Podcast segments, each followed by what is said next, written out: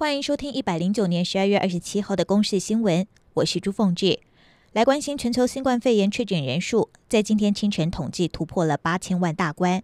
为了防止新冠肺炎疫情蔓延，各国陆续宣布新的防疫措施。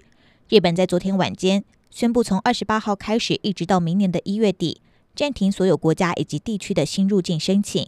不过，日本和台湾、中国等十一个国家间的商务往来则是没有受到影响。英国出现变种新型冠状病毒，传染力更强，台湾也严阵以待。华航今天晚间将有一架班机从伦敦飞抵台湾，预估入境人数多达了一百二十个人。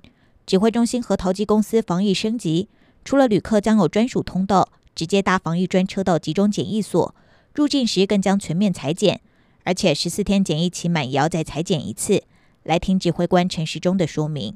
第一波我们会采用，就是说进来就采。本来想说有症状采，但是顾及到整个这个病毒还是有一些未知的情况，那收集一下我们自己有的资料，对我们未来的防疫的计计划一定会有所帮助。日前，长荣航空外籍机师确诊传染我国女子，引发外界的恐慌。指挥中心发函各医院，加强疑似个案通报裁检。不过到目前为止，没有再新增确诊。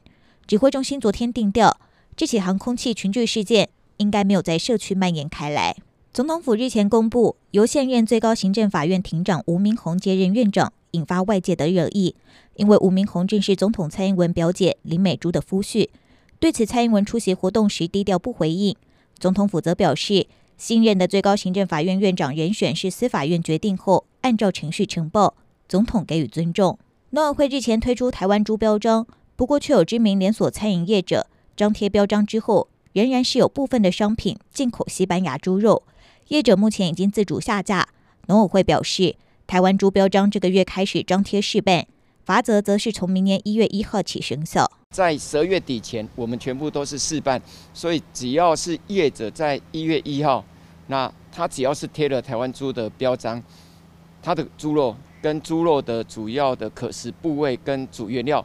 都全部要是国产，那如果没有国产的话，那被农委会查到，我们会依据卫福部的标示不实，处罚四万到四百万。美国田纳西州的纳西维尔市圣诞节当天发生了大规模的汽车爆炸事件，造成至少三位民众被炸伤送医，还有好几栋的建筑毁损。警方研判这是一起蓄意策划的炸弹案，目前还在追查嫌犯的作案动机。以上由公视新闻制作，谢谢您的收听。